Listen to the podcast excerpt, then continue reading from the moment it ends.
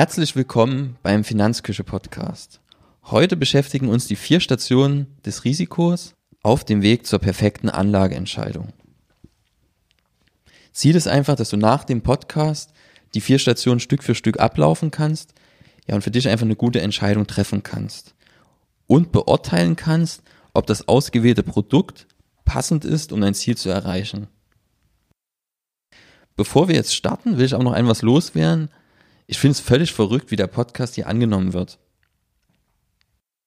Wir hatten innerhalb der ersten zehn Tage bereits 500 Downloads und das fand ich schon riesig. Und dann hatten wir gestern den elften Tag und da hat mir mein Statistikprogramm 200 Downloads ausgewiesen. Ja, was für die kurze Zeit einfach gigantisch ist. Vielen Dank dafür. Ich würde sagen, wir starten jetzt einfach direkt mit dem Thema und klären zunächst einmal die Frage, warum es überhaupt wichtig ist, sich mit dem Thema Risiko zu beschäftigen. Dazu musst du ganz einfach nur verstehen, dass Erträge bei der Geldanlage immer die Entschädigung für ein eingegangenes Risiko darstellen. Das bedeutet, wenn dir irgendjemand verspricht, dass er für dich risikolose Erträge erwirtschaften kann, dann sollst du das Ganze kritisch hinterfragen und im Zweifel einfach schreiend wegrennen, ja, weil das Angebot in 99,999% der Fälle einfach unseriös sein wird. Selbst die sicherste Anlage, nehmen wir jetzt mal Bundesanleihen von Deutschland, bergen ein gewisses Risiko.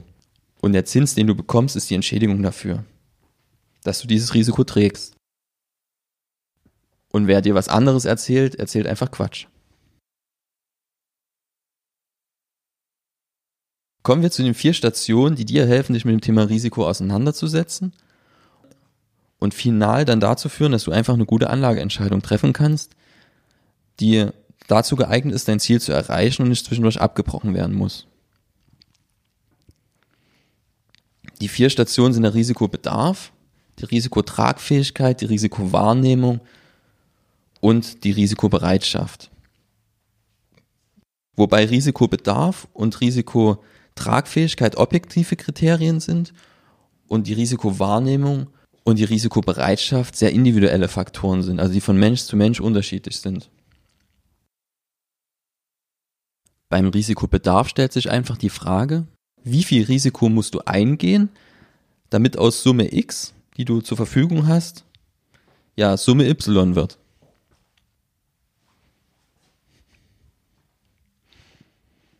Das bedeutet, dass du hier einfach die Frage beantworten musst für dich, welche Rendite muss ich erwirtschaften, um mein Ziel zu erreichen? Und genau danach musst du dann theoretisch ja das Risiko deiner Geldanlage auswählen. Je mehr Risiko du eingehst, desto höher ist der Ertrag, den du erwarten darfst. Bei der Risikotragfähigkeit geht es dann vielmehr um die Frage, wie viel Risiko kann ich eingehen, ohne in finanzielle Schwierigkeiten zu kommen und dann halt die Anlagestrategie vielleicht auch vorzeitig abbrechen zu müssen. Da kann man als Faustregel sagen, dass junge Menschen in der Regel eine höhere Risikotragfähigkeit haben als ältere Menschen. Das liegt einfach daran, dass bei jungen Menschen ist das Kapital Arbeitskraft einfach noch viel, viel größer ausgeprägt als bei älteren Menschen. Wenn jetzt ein 30-Jähriger einen größeren Verlust am Kapitalmarkt hinnehmen muss, dann hat er viel mehr Zeit, das noch herauszuarbeiten mit seiner Arbeitskraft und den Verlust wieder gut zu machen, indem er beispielsweise mehr verdient. Wenn jetzt ein 65-Jähriger einen herben Verlust bei seinem Kapitalvermögen hinnehmen muss, ja, dann wird es ihm relativ schwierig fallen, das noch mit seiner Arbeitskraft wieder ausgleichen zu können. Im Ruhestand sieht es dann noch kritischer aus, weil dann ist meistens ja das Kapital Arbeitskraft sehr, sehr klein und man ist auf das Kapitalvermögen angewiesen. Und da ist die Risikotragfähigkeit dann objektiv betrachtet meistens sehr, sehr gering. Außer natürlich, ich habe ein sehr, sehr großes Kapitalvermögen und mir ist es egal, ob ich da ein bisschen was verliere oder eben nicht. Damit haben wir schon mal den Risikobedarf und die Risikotragfähigkeit kennengelernt. Also das sind sehr, sehr objektive Kriterien. Ja, die kann ich auch sehr, sehr leicht ermitteln. Indem ich mich einfach hinsetze, Excel anwerfe oder halt ein Planungsprogramm zur Hand habe, ja, oder dann halt im Zweifel alles selbst ausrechne. Wichtig ist dabei, dass du dann immer noch Steuern und Sozialergaben etc. berücksichtigst. Kommen wir zu den subjektiven Kriterien, die von Mensch zu Mensch anders wahrgenommen werden. Da hätten wir zum einen die Risikobereitschaft. Das ist ja einfach das Maß, mit dem du ausdrückst, wie viel Risiko du eingehen möchtest.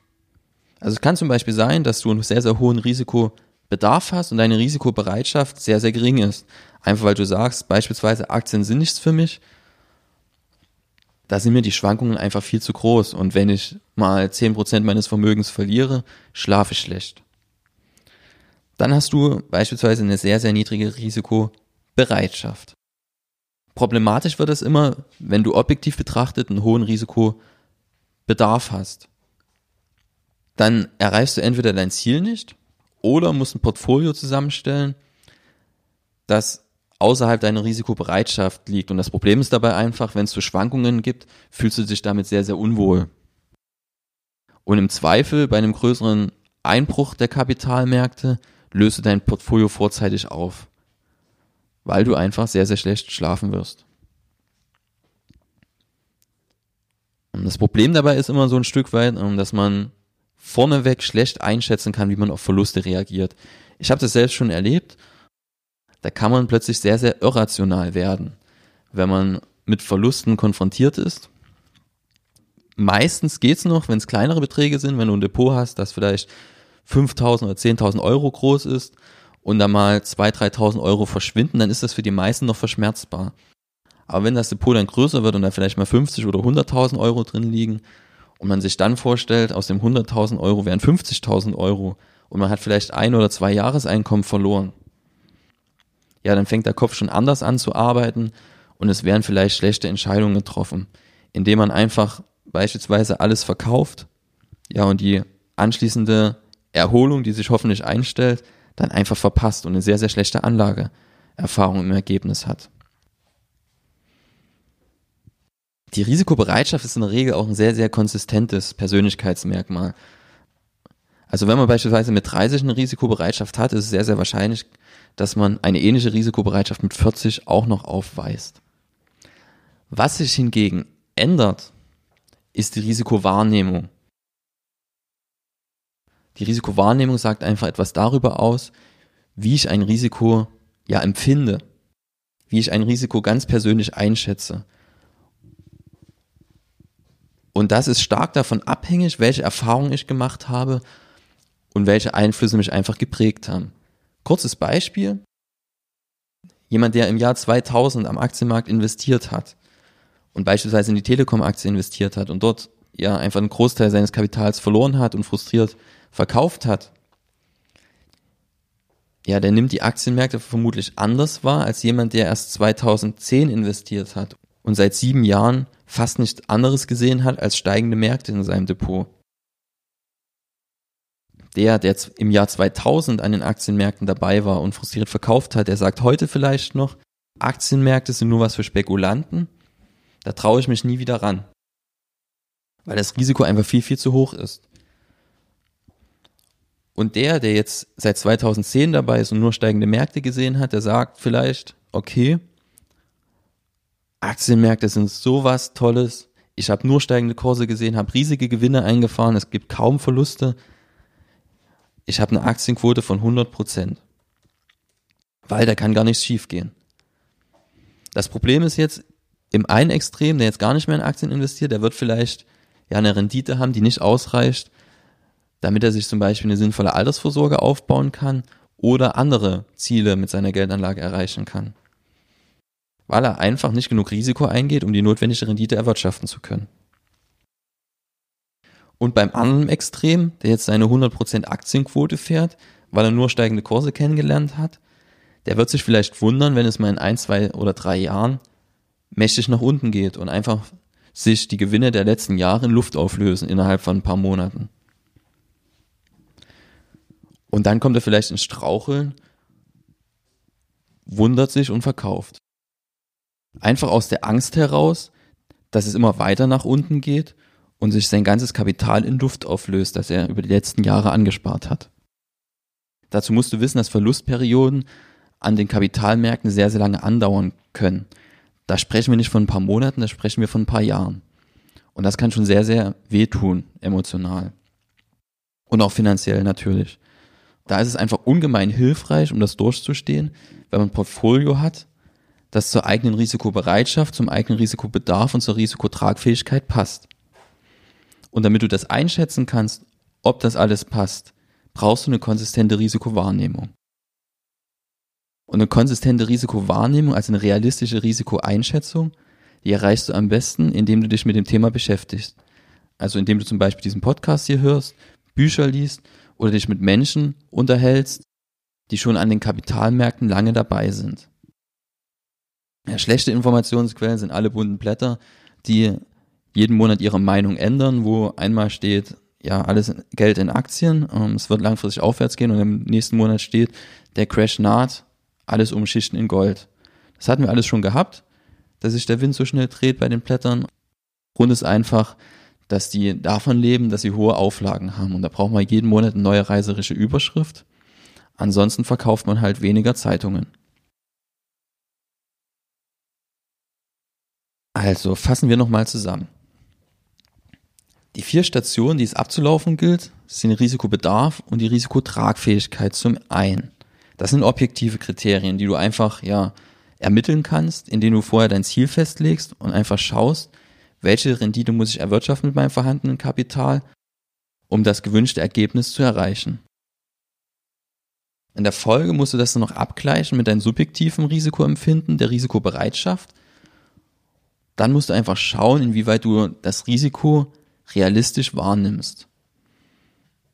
Und da hilft es einfach ungemein, sich einfach mit den Risiken zu beschäftigen und sich darüber Wissen anzueignen. Problematisch wird es immer dann, wie wir festgestellt haben, wenn Risikobedarf und Risikobereitschaft nicht zusammenpassen oder auch die Risikotragfähigkeit ein Stück weit da nicht mit hineinpasst. Dann ist es im Ergebnis in der Regel so, dass du ein Portfolio aufbauen musst, mit dem du dich nicht wohlfühlst. Und das gilt es unter allen Umständen zu vermeiden. Deswegen ist es sinnvoll, wenn Risikobedarf und Risikobereitschaft nicht zusammenpassen, zu schauen, wie bekomme ich mehr Mittel also wenn du beispielsweise ermittelt hast, du musst 200 Euro jeden Monat anlegen mit einer Rendite von 9% und dir das damit verbundene Risiko aber zu hoch ist und du eigentlich mit, deiner, mit deinem Risikolevel nur 4% erwirtschaften kannst, dann stellt sich die Frage, wo bekommst du 200 Euro zusätzlich im Monat her? Mit 400 Euro im Monat kommst du vielleicht mit viereinhalb Prozent oder vier Prozent Rendite hin und hast im Ergebnis ein Portfolio, mit dem du dich wohlfühlst. Das Einzige, was du dafür tun musst, ist eine zusätzliche Einnahmequelle aufzutun. Ja, hier musst du einfach kreativ werden und schauen, ob du neben deiner Arbeit einfach noch was zusätzlich machen kannst oder ob du innerhalb deiner bisherigen Arbeit einfach dein Einkommen erhöhen kannst. Ja, das ist in der Kreativität keine Grenzen gesetzt. Zum Schluss der Episode möchte ich noch ein Wort zum Thema Risiko und Ungewissheit verlieren. Wenn du dich mit dem Thema Risiko beschäftigst, wirst du immer auf verschiedene Risikomaße treffen. Zum Beispiel Volatilität wäre so ein Risikomaß. Oder maximaler Verlust eines Depots oder einer Anlage in Zeitraum X. Alle Risikomaße beziehen sich in der Regel auf die Vergangenheit. Das Problem ist jetzt, dass wir, wenn wir in die Vergangenheit schauen, in einer realen Welt, in der wir hier leben, nicht unbedingt auf die Zukunft schließen können.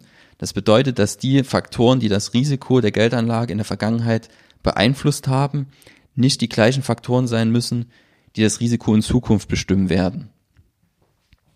Wir leben nicht in einer riskanten Welt, wir leben in einer ungewissen Welt. Und das ist es auch, was uns bei der Geldanlage in der Regel trifft, das ist Ungewissheit. Deswegen treffen auch immer so viele Krisen unerwartet ein. Die haben sich mit den Risikomodellen einfach nicht vorhersagen lassen, die bestehen, weil in die Risikomodelle Vergangenheitsdaten fließen und nicht die Daten aus der Zukunft. Weil wir haben ja keine Glaskugel und wir können nicht wissen, was in Zukunft passiert.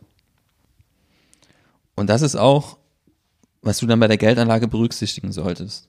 Es ist ungemein hilfreich, sich Vergangenheitsdaten anzuschauen. Einfach um abschätzen zu können, welches Risiko man denn eingeht. Aber man sollte nicht der Illusion unterlaufen, dass wenn man dann eine Entscheidung trifft, dass die in jedem Fall zum erwünschten Ergebnis führt. Weil sich die Geldanlage in Zukunft völlig anders verhalten kann, als sie es in der Vergangenheit getan hat.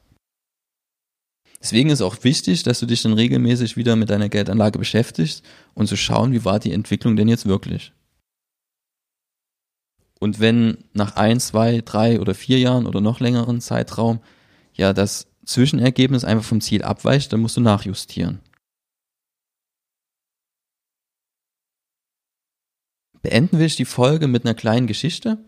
Das ist die Truthahn-Illusion und die beschreibt sehr schön den Unterschied zwischen Risiko und Ungewissheit.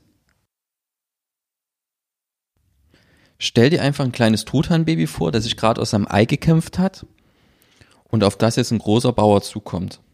Das Truthahnbaby wird wahrscheinlich große Angst haben und fragt sich, ob ihm jetzt ein Leid zugefügt wird. Zur Überraschung des Truthahnbabys füttert der Bauer das Truthahnjunge. Und am zweiten Tag wieder das gleiche Spiel. Das Truthahnbaby hat große Angst und der Bauer kommt wieder und füttert das Truthahnbaby. Und jedes Mal, jeden folgenden Tag fragt sich das Truthahnbaby, wie groß jetzt die Wahrscheinlichkeit ist, dass der Bauer zum Füttern kommt und ihm kein Leid zufügt. Zur Berechnung des Risikos nimmt unser Truthahnjunges einfach die Laplace-Regel. Die beschreibt die Wahrscheinlichkeit, dass sich ein Ereignis, welches sich bereits n Male zuvor ereignet hat, sich wiederholt. Am zweiten Tag füttert der Bauer unser Truthahnjunges mit einer Wahrscheinlichkeit von zwei Drittel. Am 50. Tag mit einer Wahrscheinlichkeit von 50 51. Am 50. Tag hat unser Truthahnjunges schon sehr, sehr großes Zutrauen zum Bauern und wächst immer weiter heran, lässt sich schön füttern ja, und hat eigentlich überhaupt keine Angst mehr, weil sein Risikomaß ihm sagt, dass es keine Angst zu haben braucht. Der Bauer kommt immer in guter Absicht. Und mit jedem Tag, der ins Land geht und mit jedem Tag, den unser Truthahnjunges gefüttert wird, verfestigt sich diese Meinung. Dann ist der Truthahn langsam ausgewachsen, also so am hundertsten Tag, ja, und denkt schon, der Bauer ist sein Freund. Was unser Truthahn aber nicht wissen kann, ist, dass Thanksgiving naht. Und irgendwann kommt der Bauer nicht zum Füttern, sondern mit dem Beil vorbei. Ja, und das Risikomaß unseres Truthahns versagt kläglich. Das Problem unseres Truthahns war ganz einfach, dass sich sein Risikomaß aus Vergangenheitsdaten gespeist hat. Jetzt war Thanksgiving ein Ereignis, das in der Zukunft liegt und von dem er nichts wissen konnte. Unser Truthahn hat also in einer für ihn ungewissen Welt gelebt. Und in einer ungewissen Welt können sich Risikomaße, die sich auf die Vergangenheit beziehen, für die Zukunft als falsch erweisen. Und genau das trifft uns auch bei unserer Geldanlage. Wir können unsere Entscheidungen immer nur auf Vergangenheitsdaten beziehen und müssen ein Stück weit damit leben, dass es in der Zukunft ganz anders kommen kann, als wir das erwarten. Deswegen ist es auch so wichtig, dass man seine Anlageentscheidungen regelmäßig überprüft und schaut, wie ist der Ist-Stand, wo wollte ich eigentlich hin und falls es Abweichungen gibt, dann einfach nachzujustieren. Damit sind wir am Ende der Folge angekommen. Ich hoffe, du bist das nächste Mal wieder mit dabei. Bis dahin. Tschüss.